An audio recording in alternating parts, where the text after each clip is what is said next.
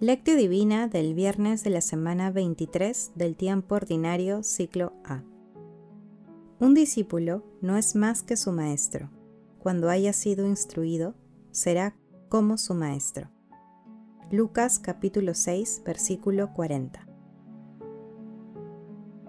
Oración inicial.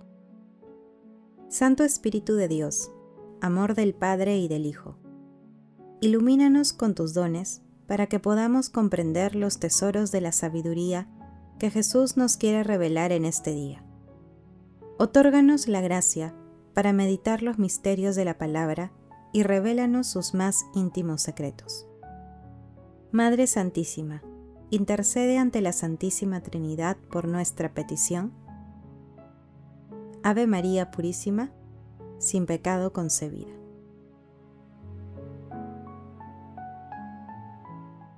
Paso 1. Lectura. Lectura del Santo Evangelio según San Lucas. Capítulo 6, versículos 39 al 42. En aquel tiempo, Jesús dijo a los discípulos una parábola. ¿Acaso puede un ciego guiar a otro ciego? ¿No caerán los dos en el pozo? Un discípulo no es más que su maestro cuando haya sido instruido. Será como su maestro. ¿Por qué te fijas en la paja que tiene tu hermano en el ojo y no reparas en la viga que llevas en el tuyo?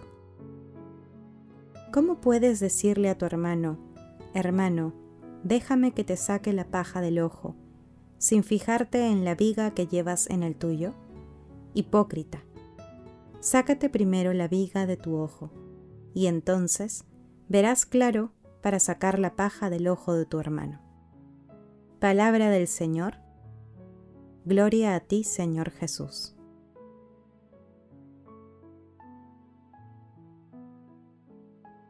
El pasaje evangélico de hoy relata la parábola de Jesús respecto al guía ciego que termina por caer en el pozo junto al que pretende guiar. Con ello nos enseña que nadie debe ponerse bajo la guía de un maestro incompetente, ni nadie puede guiar a otros si realmente no está preparado. Jesús señala que el maestro enseña con su testimonio, con su manera de vivir. Asimismo, Jesús nuevamente y en consonancia con el texto referido al amor a los enemigos, entre los versículos 27 y 38, señala que antes de juzgar a los demás, debemos ser autocríticos, ya que la crítica indebida es un camino seguro a la hipocresía.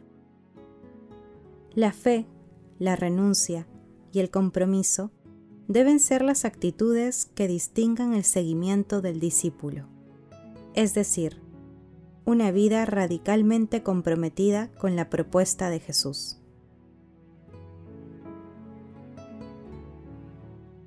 Paso 2. Meditación. Queridos hermanos, ¿cuál es el mensaje que Jesús nos transmite el día de hoy a través de su palabra? El buen maestro siembra el amor de la verdad en el corazón del discípulo y le muestra todos sus secretos escondidos sobre el saber al discípulo. El maestro también crece junto al discípulo que va germinando la semilla que Él ha sembrado. En cuanto a la paja en el ojo del hermano, Jesús nos enseña que, a menudo, pretendemos corregir a nuestro hermano sin considerar que nosotros no hemos realizado ningún esfuerzo por corregir nuestros propios defectos o vicios. El orden exige que limpiemos primero nuestro propio espíritu para poder, con un corazón más limpio, ver más claro y ser capaces de ayudar a mejorar a nuestro hermano. Jesús señala que pretender lo contrario es hipocresía, ya que los hipócritas no ven sus defectos. La hipocresía empieza cuando queremos exhibirnos como modelo para los demás o pretendemos corregir al hermano basándonos en una autoridad frágil y sin base moral. Nuestro Señor Jesucristo insiste que nos esforcemos por nuestra propia conversión, para que luego tratemos de corregir a nuestros hermanos. Hermanos, meditando la lectura, respondamos. ¿Somos conscientes de nuestras debilidades y nos esforzamos por superarlas invocando a la Santísima Trinidad?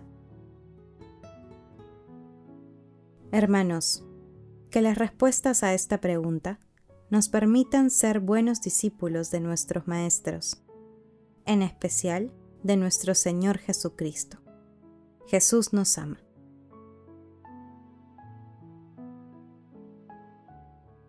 Paso 3. Oración.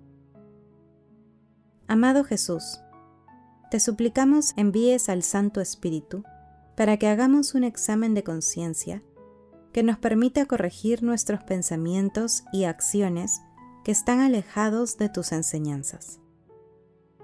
Otórganos la humildad para reconocer en ti, amado Señor, al único Maestro que puede guiar nuestras vidas. Espíritu Santo, amor del Padre y del Hijo, envía tu luz sobre los gobernantes de las naciones para que sean verdaderos guías de los pueblos siguiendo las enseñanzas de nuestro Señor Jesucristo. Amado Jesús, misericordia pura e infinita, concede el perdón a las almas del purgatorio y llévalas al banquete celestial. Envía a San Miguel Arcángel para que proteja a las almas de las personas agonizantes ante los ataques del enemigo. Dulce Madre María, Madre de la Divina Gracia, intercede ante la Santísima Trinidad por nuestras peticiones. Paso 4. Contemplación y acción. Hermanos, contemplemos a nuestro Señor Jesucristo con un escrito de San Juan Crisóstomo. ¿Queréis que os indique el camino de la conversión?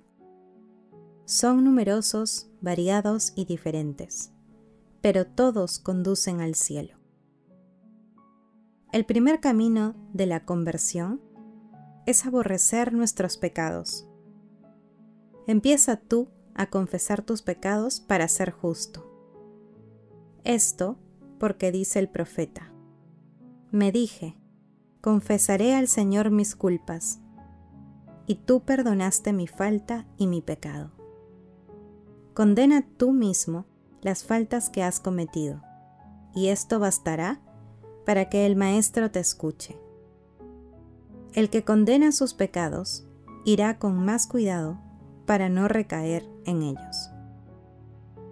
Hay un segundo camino que no es inferior al primero, y es no guardar rencor a nuestros enemigos, dominar nuestra ira para perdonar las ofensas que nos infligen nuestros compañeros de servicio. Porque así obtendremos el perdón de las ofensas contra el Maestro. Es la segunda manera de obtener la purificación de nuestras faltas.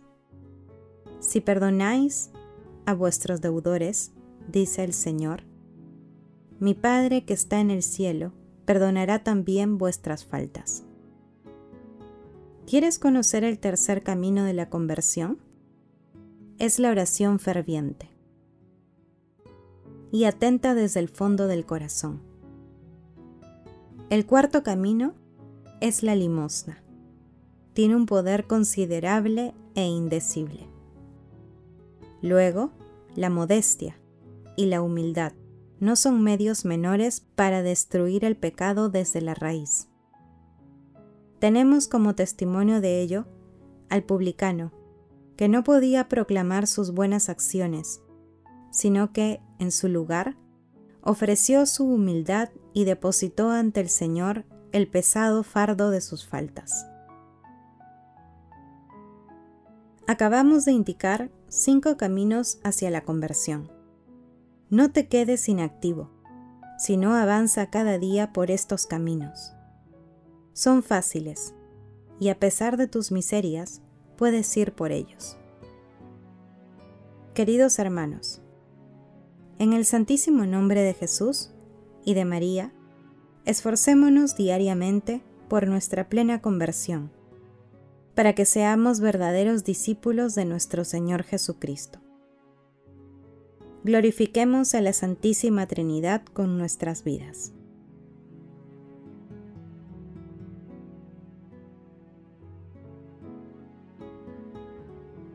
Oración final.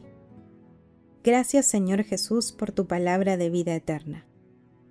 Que el Espíritu Santo nos ilumine para que tu palabra penetre a lo más profundo de nuestras almas y se convierta en acción. Dios glorioso, escucha nuestra oración, bendito seas por los siglos de los siglos. Madre Santísima, intercede ante la Santísima Trinidad por nuestra petición. Amén.